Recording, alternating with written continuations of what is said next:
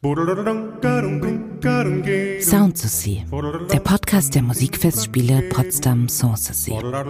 Hallo und herzlich willkommen zum vorletzten Festspiel-Hotspot während der Musikfestspiele 23.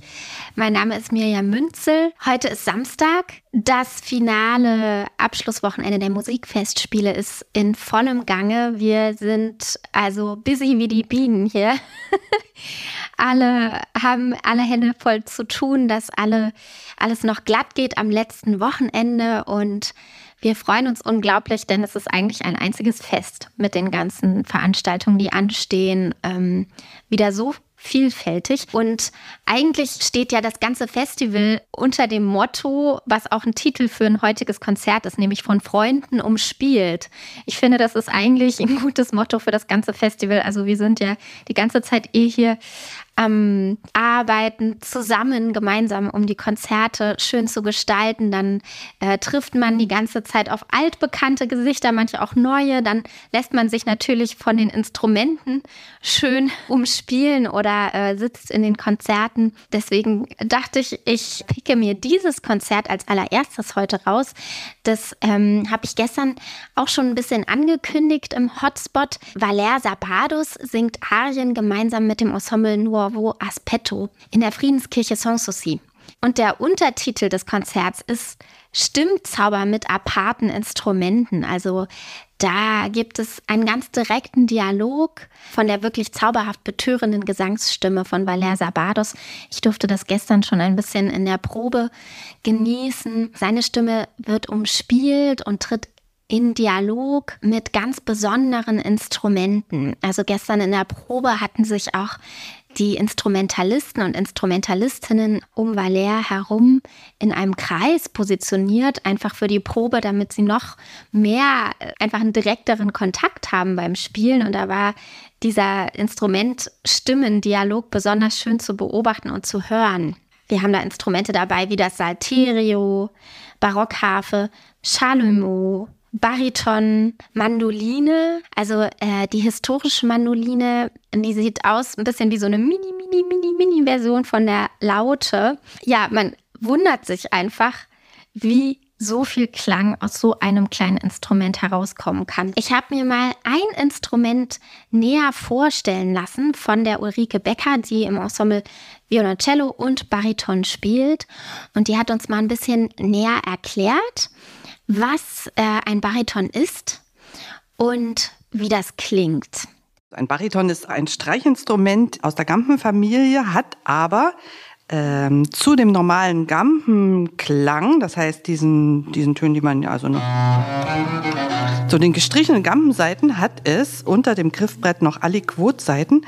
Das sind Metallseiten wie beim Cembalo und die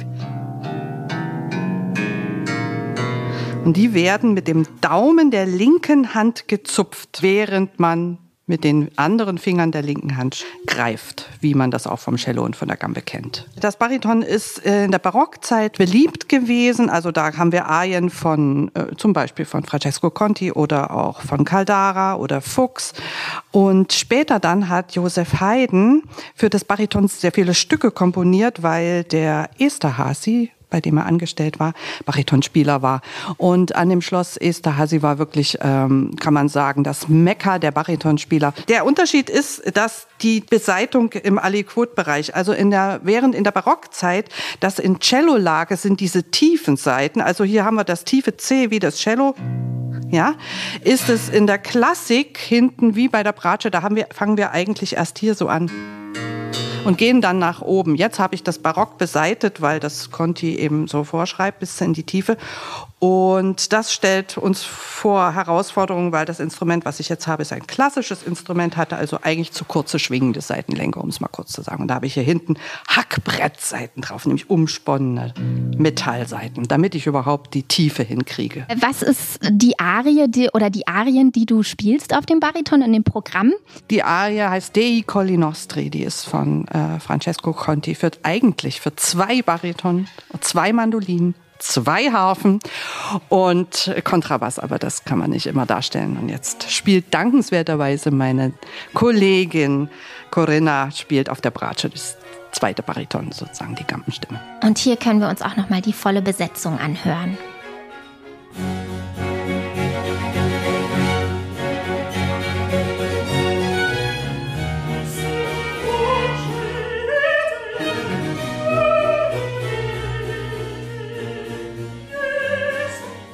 Außerdem geht es heute auch um den Freundschaftsdienst bei dem Konzert um 17 Uhr im Tanzsaal Schloss Babelsberg. Da kann man gerne ein bisschen früher kommen und schon mal ein bisschen den Park genießen.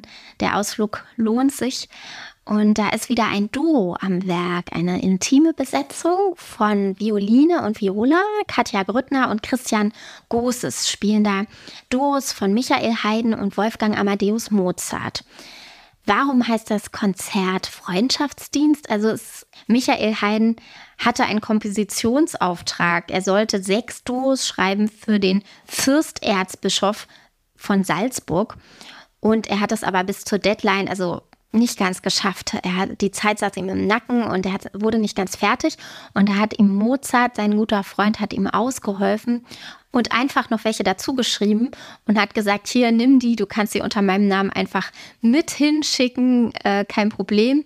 Dann haben die beiden auch noch ganz raffiniert einen besonders schwierigen Violinpart an der einen oder anderen Stelle eingebaut, weil sie den Fürsterzbischof gar nicht so gerne mochten und äh, der wollte das selber auf der Violine spielen. Und ja, da haben sie so ein paar kleine Spitzen eingebaut. Irgendwann aber ist der Etikettenschwindel aufgeflogen. Musikwissenschaftlern ist es irgendwann doch aufgefallen, dass nicht alle sechs Duos von Michael Haydn waren, sondern zwei davon eigentlich aus Mozarts Feder stammten. Also, das gibt's heute zu hören um 17 Uhr im Tanzsaal Schloss Babelsberg. Morgen stehen wir schon in den Startlöchern für das Abschluss Open Air. Es geht um die zwei Sopranistinnen, die zwei Superstars an der Royal Academy of Music in London in den 1720er Jahren. Die waren so spitzenmäßig, dass das Publikum wirklich die Türen eingerannt hat und äh, die Ticketpreise schossen in die Höhe, wenn die beiden zusammen auf der Bühne standen. Und es gab auch den ein oder anderen Vorfall, der es in die Presse geschafft hat, ist gut dokumentiert. Damals war das Publikum so enthusiastisch, dass es richtig Fangemeinden gab für die eine Sängerin Francesca Cozzoni und die andere auch. Faustina Bordoni. Und auf dieser Story basiert unser Abschluss Open Air, nämlich das Schöne oder Fantastische dabei ist, dass diese beiden Gesangssuperstars Komponisten wie Händel oder Bononcini zu wirklich Höchstleistung inspiriert haben. Die haben ganz tolle, virtuose, farbreiche, facettenreiche Arien geschrieben. Und das Ganze findet Open Air statt mit toller Beleuchtung, mit dem Ambiente der Orangerie-Schlossterrassen in der Maulbeerallee. Um 21 Uhr geht's los, Einlass ist ab 20 Uhr.